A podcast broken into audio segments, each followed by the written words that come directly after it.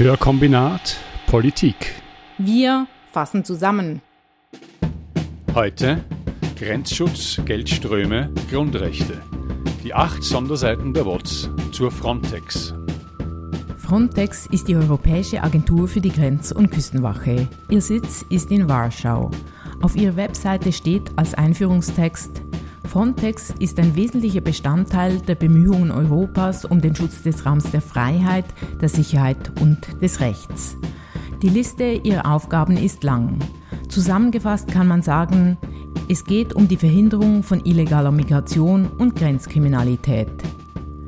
Dass die EU ihre Außengrenze kontrollieren will, ist, wenn man ihrer Logik als exklusiver Wirtschaftsraum folgt, verständlich. Mit dem Schengener Abkommen wurden nämlich Personenkontrollen an den Innengrenzen abgeschafft. Dafür wurde eine europäische Außengrenze geschaffen. Die Schweiz ist zwar nicht in der EU, aber seit Ende 2008 Mitglied des Schengen-Raumes. Seit 2011 beteiligt sie sich an der Zusammenarbeit mit Frontex. Soweit so nachvollziehbar. Nur, auch die Liste der Vorwürfe gegen Frontex ist lang und gravierend. Mehrfach soll die Grenz- und Küstenwache gegen das Völkerrecht verstoßen haben. Obschon sie nicht nur vermutlich, sondern nachweislich Menschenrechtsverletzungen begangen hat, ist ihr Budget enorm erhöht worden und ihre Befugnisse wurden stetig erweitert. Auch die Schweiz soll sich an diesem Ausbau von Frontex beteiligen.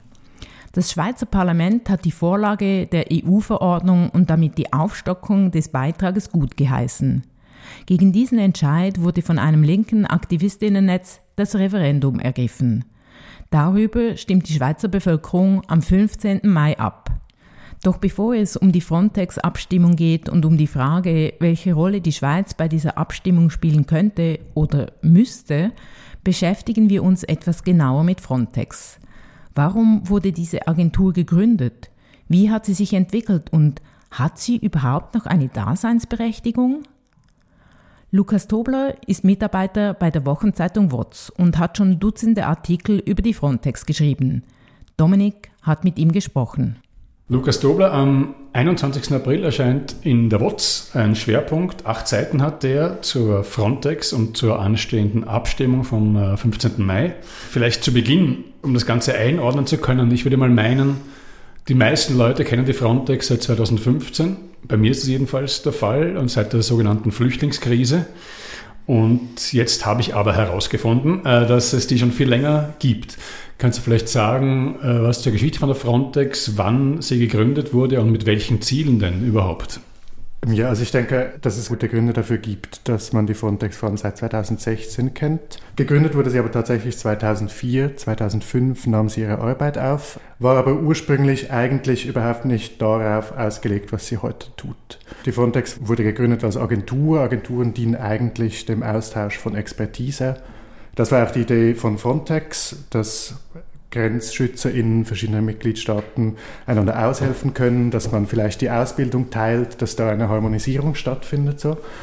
Ähm, und dafür wurde Frontex mit einem aus heutiger Sicht sehr bescheidenen Budget ausgestattet. Ich glaube, es waren 5 Millionen Euro. Äh, das war so die, die Ursprungsidee. Und dann hatte man da diese Institution, diese Infrastruktur geschaffen, diese Form der Agentur, die nicht der direkten Kontrolle des Parlaments in der Kommission untersteht. Hier sei vielleicht kurz angemerkt, die Idee, Agenturen nicht der direkten Kontrolle des Parlaments in der Kommission zu unterstellen, ist grundsätzlich sehr einsichtig. Die meisten Agenturen arbeiten an sehr technischen und wissenschaftlichen Problemen. Darum wollte man ihnen Autonomie einräumen, damit sie ihre wissenschaftlichen Aufgaben ohne politischen Druck ausüben können. In Bezug auf Frontex ganz klar ein Konstruktionsfehler. Man muss jedoch auch sagen, dass Frontex in einer Zeit gegründet wurde, als es noch relativ ruhig war. Die Kriege in Afghanistan und im Irak hatten erst begonnen und führten nicht zu großen Fluchtbewegungen Richtung Europa. Und 2015 im Rahmen dieser sogenannten Flüchtlingskrise wurde dann der Ruf nach mehr Grenzschutz, nach mehr Mithilfe der Binnenstaaten laut. Und das war dann auch der, der Moment der ersten wirklich großen Reform äh, von Frontex mit äh, massiven Kompetenzerweiterungen auch. Es gab da eine neue EU-Verordnung, die durchgewinkt wurde. Ich glaube, ich erwähne das jetzt, auch wenn es sehr umständlich ist. Die Frontex wurde umbenannt vom offiziellen Namen der Europäischen Agentur für die operative Zusammenarbeit an den Außengrenzen der Mitgliedstaaten der Europäischen Union umbenannt in neu, was es auch bis heute ist, die Europäische Agentur für die Grenz- und Küstenwache. Also es war tatsächlich, Frontex gibt es schon seit 2005, diese Idee, dass es aber wirklich eine europäische Grenz- und Küstenwache und nicht nur ein Gefäß der Kooperation ist, die gibt es eigentlich erst seit dann. Und, und, seit, und seit dann nehme ich mal an, die Namensänderung spricht ein Stück weit für sich selbst, haben sich auch tatsächlich die Aufgaben, die die Frontex übernimmt, massiv geändert. Ja, genau. Es gab schon damals Bestrebungen, äh, mehr polizeiliche Kompetenzen äh, an Frontex abzutreten. Es gab dann ähm, immer mehr Operationen, sogenannte Joint Operations, die waren auch schon früher möglich, wurden dann verstärkt umgesetzt. Äh, Frontex wurde aktiver bei der Rückkehrhilfe, was ein Euphemismus ist für Ausschaffungsflüge. Und Frontex unterstützt Staaten stärker seither bei der Umsetzung von Grenzkontrollen. Das lief dann einigermaßen so weiter für drei Jahre. Das Budget wurde schon vorher stetig erhöht. 2016 wurde das Budget dann verdoppelt von Frontex im Rahmen dieser Reform auch. Das war damals dann um die 250 Millionen Euro, die der Agentur zur Verfügung standen. Und dann 2019 gab es die nächste große Reform, eine neue EU-Verordnung, die die Kompetenzen von Frontex weiter erweitert haben. Dass die äh, BeamtInnen von Frontex mit Waffen ausgestattet werden sollen, dass sie noch mehr Kompetenzen bei, der, äh, bei Grenzkontrollen übernehmen sollen, dass die Zusammenarbeit mit den Staaten bei den Ausschaffungen äh, ausgeweitet werden soll. Das ist diese EU-Verordnung, über die wir jetzt auch abstimmen. Also das heißt, die Frontex kriegt, hat im Laufe der Zeit immer mehr Geld, also im Laufe der relativ kurzen Zeit ihrer Existenz immer mehr Geld bekommen, immer mehr Kompetenzen bekommen, wird auch die Manpower erhöht. Ja, also ich glaube, das ist, ist der wesentliche Bestandteil dieser, dieser neuesten Reform, dieser EU-Verordnung von 2019. Es geht um eine Erweiterung von Kompetenzen, klar, äh, beispielsweise um die Bewaffnung. Entscheidend ist aber, dass das Core von Frontex massiv aufgebaut werden soll. Also geplant ist eine ständige Reserve von 10.000 Personen, Ganz neu seit dieser Verordnung 2019 ist, dass 3000 GrenzschützerInnen direkt bei Frontex angestellt sein werden. Bis jetzt war das immer so, dass die Frontex-MitarbeiterInnen von den Staaten entsandt werden. Das wird immer noch 7000 Personen sein, also ein Großteil. Aber neu sind das 3000 Personen wirklich direkt bei Frontex engagiert sind. Mhm. Und das ist doch eine riesige Veränderung und ein ganz klarer Schritt in Richtung einer eigenständigen Polizei. Ja, einerseits ist es ein Schritt in Richtung einer eigenständigen Polizei, andererseits haben wir noch das Gefühl, die Behörden der einzelnen Mitgliedstaaten und die Frontex, die wachsen auch irgendwie immer mehr zusammen. Und es ist ja auch oft so, bei, wenn Menschenrechtsverletzungen zur Sprache kommen, dass Frontex sagt, die waren es und die Küstenwache sagt, nein, wir waren es nicht. Also das Gefühl ist das ein, auch eine, eine, Taktik, dass man das sozusagen immer, äh, immer mehr zusammenfügt, dass die Schuldigkeit immer weniger klar wird dadurch.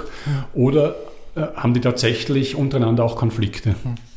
Ich wäre oder ich bin sehr vorsichtig mit dem, mit dem Begriff der Taktik. Ich glaube, das setzt so eine Art Mastermind voraus, ähm, woran ich nicht unbedingt glaube. Ich glaube aber, es ist völlig klar, dass diese Verantwortungsdiffusion ein sehr wesentlicher Bestandteil der Architektur des europäischen Grenzregimes ist. Dass da so viele verschiedene Akteure ähm, zugegen sind, dass die verschiedene Aufgaben übernehmen, dass dadurch auch sehr unklar wird, wer jetzt letztlich verantwortlich war, wer welche Verbrechen begangen hat, wie man die aufarbeiten muss. Und ich glaube, Frontex spielt da eine sehr wichtige Rolle. Man hört ja immer wieder von äh, Einsätzen, die kritisiert werden, von Menschenrechtsverletzungen, vielleicht auch beim Operieren in einem, in einem gesetzlichen Grauraum mindestens. Mhm. Was wäre denn gedacht äh, strukturell von der EU aus? Gibt es äh, jemand, wenn, die, wenn es, ich richtig verstanden habe, die Frontex nicht dem EU-Parlament untersteht, gibt es eine Kontrollinstanz? Wer kontrolliert die Frontex? Ich glaube, das ist eine der wichtigsten Fragen in, in Zusammenhang mit dieser, mit dieser Agentur. Es ist sehr komplex, die Gebilde der Europäischen Union sind, sind schwer zu durchschauen. Die Aussage, dass das EU-Parlament und die Kommission keinerlei Kontrolle hätten, stimmt so nicht ganz. Sie muss das Budget genehmigen, sie muss das Budget sprechen. Das EU-Parlament versucht hier auch immer wieder seinen Hebel äh, anzuwenden, hielt zum Beispiel einen Teil des Budgets für 2022 zurück, muss auch immer wieder die Agentur entlasten. Das ist ein, ein formeller Prozess. Äh, das wurde nicht getan für das Budget 2019, das wurde verschoben wurde 2020 wieder verschoben. Letzten Endes wird das aber immer durchgewunken werden. Mit mir ist ehrlich gesagt auch nicht ganz klar, was das jetzt bedeuten würde, wenn diese Entlastung nicht vollstreckt würde. Ähm, also es gibt theoretisch eine Kontrollfunktion des EU-Parlaments, es ist aber sehr unklar, wie praktisch wirksam das ist. Und dann gibt es eigentlich als Hauptorgan den Verwaltungsrat von Frontex. Das sind alle Mitgliedstaaten der EU und äh, alle Staaten, die sich an Frontex beteiligen, also auch die Schweiz, mit je einem Mitglied vertreten äh, und die EU-Kommission ist mit zwei Mitgliedern vertreten. Das ist erstens recht intransparent, was dort besprochen wird und was dort gefordert wird, was alles äh, dem Willen des der Direktion von Frontex entspricht und was dem Verwaltungsrat. Meiner Meinung nach ist es sehr zentral, dass das überhaupt kein demokratisch legitimiertes Organ ist. Die Schweiz entsendet den Vizedirektor der eidgenössischen Zollverwaltung in den Verwaltungsrat. Das ist eine Person, die ich mir ziemlich sicher bin, dass niemand von der gehört hat. Das ist kein, kein gewähltes Mandat oder so, sondern die Mitgliedstaaten entsenden da irgendjemanden und es ist unklar, was für Kontrolle die ausüben, ob die vielleicht sogar Frontex anheizen, die Frage, ähm, was letztlich von Frontex ausgeht und welche Verbrechen auch von den Mitgliedstaaten eingefordert werden, halte ich für sehr entscheidend. Jetzt hast du schon erwähnt, äh, die Geschichte mit dem eingefrorenen oder mit der nicht ausgesprochenen Entlastung bezüglich des Budgets. Mhm. Wenn man jetzt auch nicht genau weiß, was das heißt, heißt es ja doch, dass es auch im EU-Parlament und nicht nur bei NGOs Leute gibt, die der Frontex mhm. kritisch äh, gegenüberstehen. Wie steht denn, vielleicht auch angesichts doch der Kritik, die man immer wieder hört, wie steht denn die Frontex da innerhalb der EU? Hat sie, hat sie noch genügend Rückhalt? Ich glaube, man muss hier unterscheiden zwischen, zwischen verschiedenen Ebenen des Rückhalts. Ich glaube, äh, es ist gefährlich, zu meinen, dass Frontex einfach ein isoliertes Problem ist, eine außer Kontrolle geratene Agentur, die entgegen dem Willen der europäischen Verantwortlichen handelt. Frontex arbeitet sehr wohl im Interesse vieler Mitgliedstaaten. Auf der anderen Seite ist es ganz klar so, dass das Standing von Frontex gerade im EU-Parlament, gerade auch bei den linken Fraktionen, ähm, nicht mehr besonders gut ist. Und das hat völlig klare Gründe. Frontex ähm, auch der Direktor Fabrice Leggeri hat mehrmals gelogen, nimmt seine Rechenschaftspflicht nicht wahr. Gerade vor einem Monat wurde die Entlastung des Budgets durch die vorbereitende Rechnungsprüfungskommission des EU-Parlaments wieder verzögert. Und zwar, also ich meine, das ist wirklich erstaunlich, oder?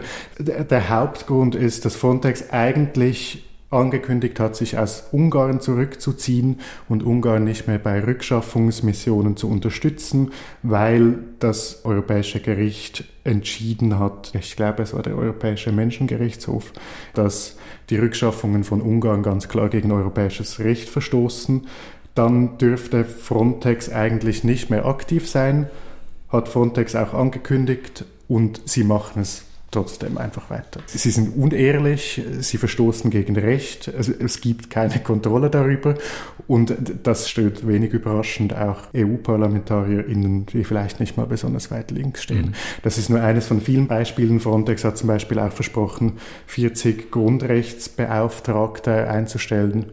Das war vor etwa eineinhalb Jahren. Ich glaube, mittlerweile sind alle im Amt. Das hat aber sicher mehrere Monate, fast ein Jahr gedauert. Ähm, ja, während dieser Zeit hat Frontex das einfach verweigert. Sie haben das einfach vielleicht, nicht Vielleicht haben Sie Angst gehabt, dass Ihnen das Budget nicht genehmigt wird, dann haben Sie kein Geld für die äh, Grundrechts...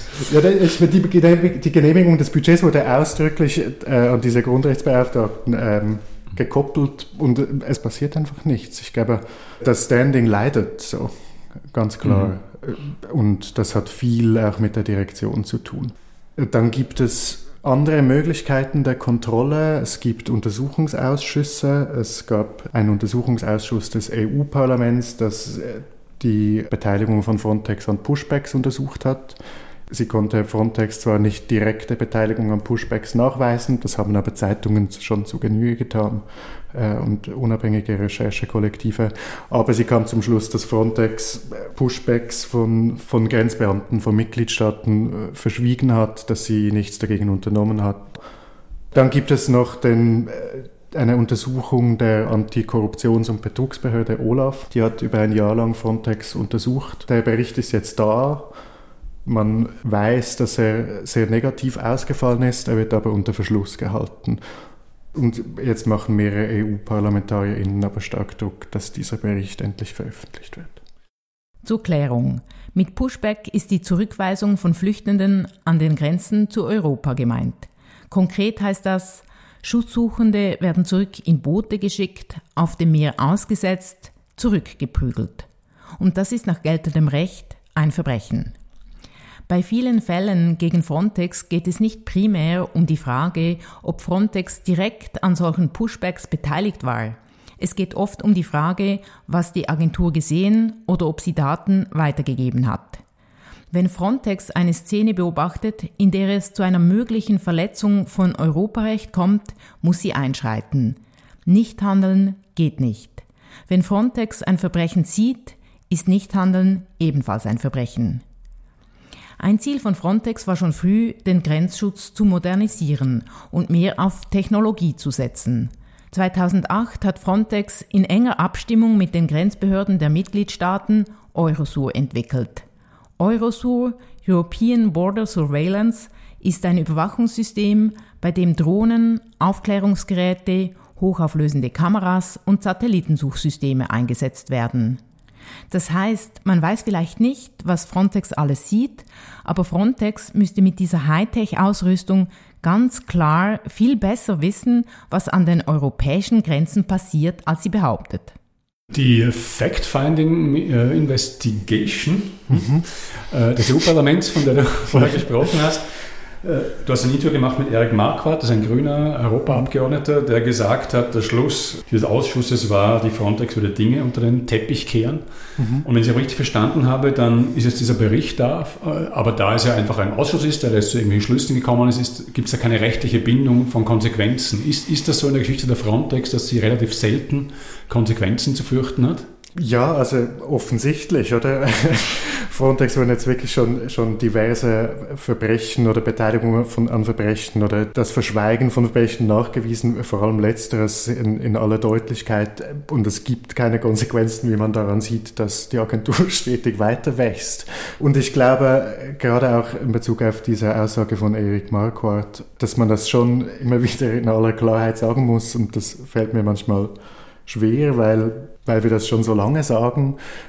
Also es ist absurd, oder? Frontex hat bis vor kurzem und tut das teilweise immer noch bestritten, dass es Pushbacks an den europäischen Außengrenzen gibt.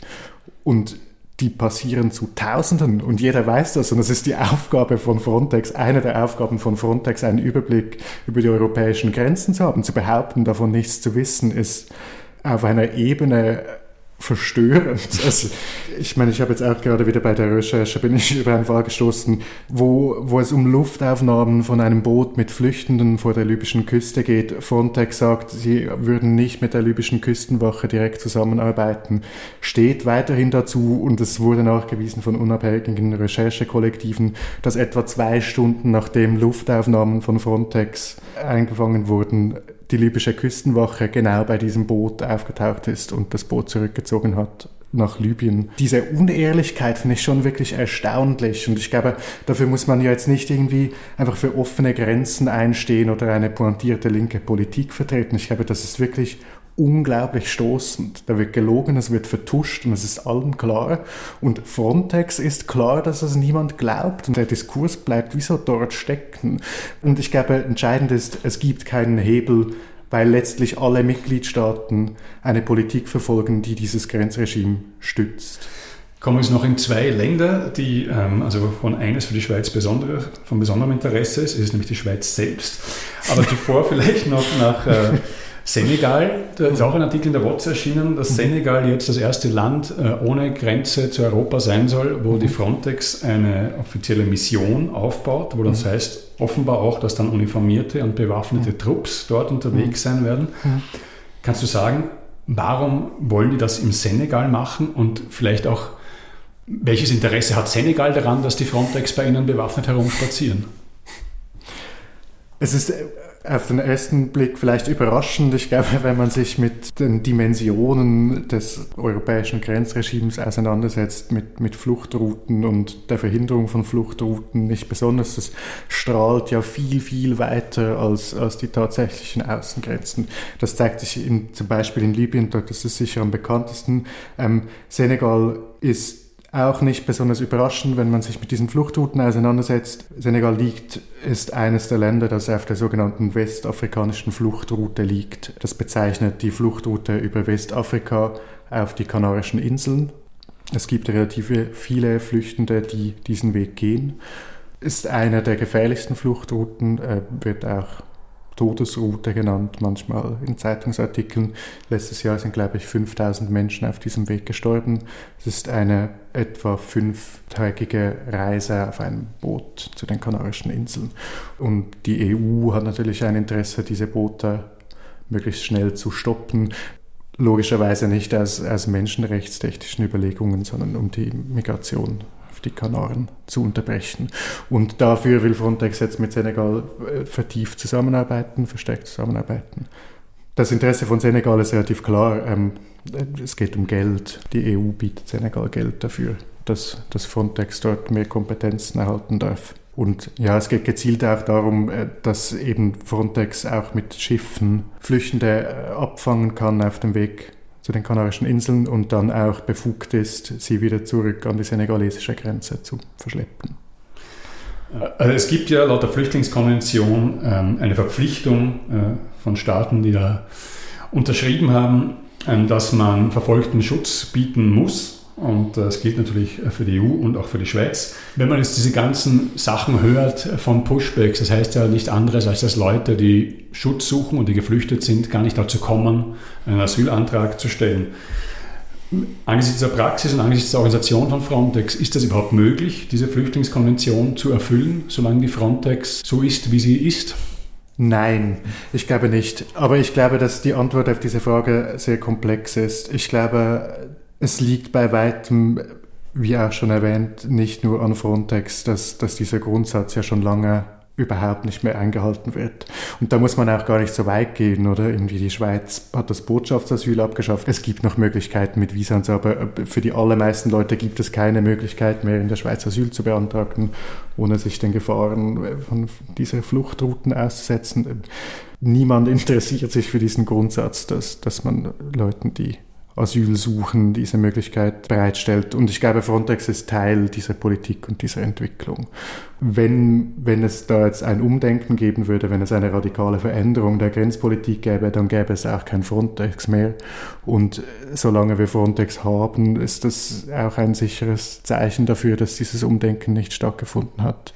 In der Schweiz, du hast gesagt, äh, gibt es bald eine Abstimmung zu dieser neuen Erweiterung der Kompetenzen und der Finanzen von 2019. Was würde das denn für die äh, Schweiz bedeuten? Also welche Aufwertung das für die Frontex bedeutet, haben wir jetzt schon, glaube ich, gehört. Was würde es für die Schweiz bedeuten? Hätte sie dann mehr Geld zu zahlen und hätte sie dann auch mehr Mitspracherecht? Letzteres nie. Es ist meines Wissens immer noch nicht ganz klar, wie hoch dann dieser Beitrag der einst sein soll. Äh, es ist die Rede von um die 60 Millionen äh, Franken bis 2027. Das ist etwa eine Verdreifachung gegenüber jetzt. Das ist der Beitrag der Schweiz an dieser Aufstockung. Das ist soweit eigentlich auch wenig überraschend. Also geht einher halt mit der grundsätzlichen äh, Aufstockung des Budgets von Frontex. Die Schweiz trägt rund 5% des Budgets. Das ist eigentlich durchaus ein substanzieller Betrag, aber jetzt natürlich auch nicht, würde jetzt nicht die ganze Agentur gefährden. Ich glaube, da muss man ja auch ehrlich sein. Mit Mitspracherecht davon wüsste ich jetzt nichts, das wäre mir neu. Also die Schweiz ist im Verwaltungsrat vertreten, das ist quasi die, die Mitsprachemöglichkeit, die sie hat, hat aber auch im Verwaltungsrat nur Mitspracherecht bei Themen, die sie direkt betreffen.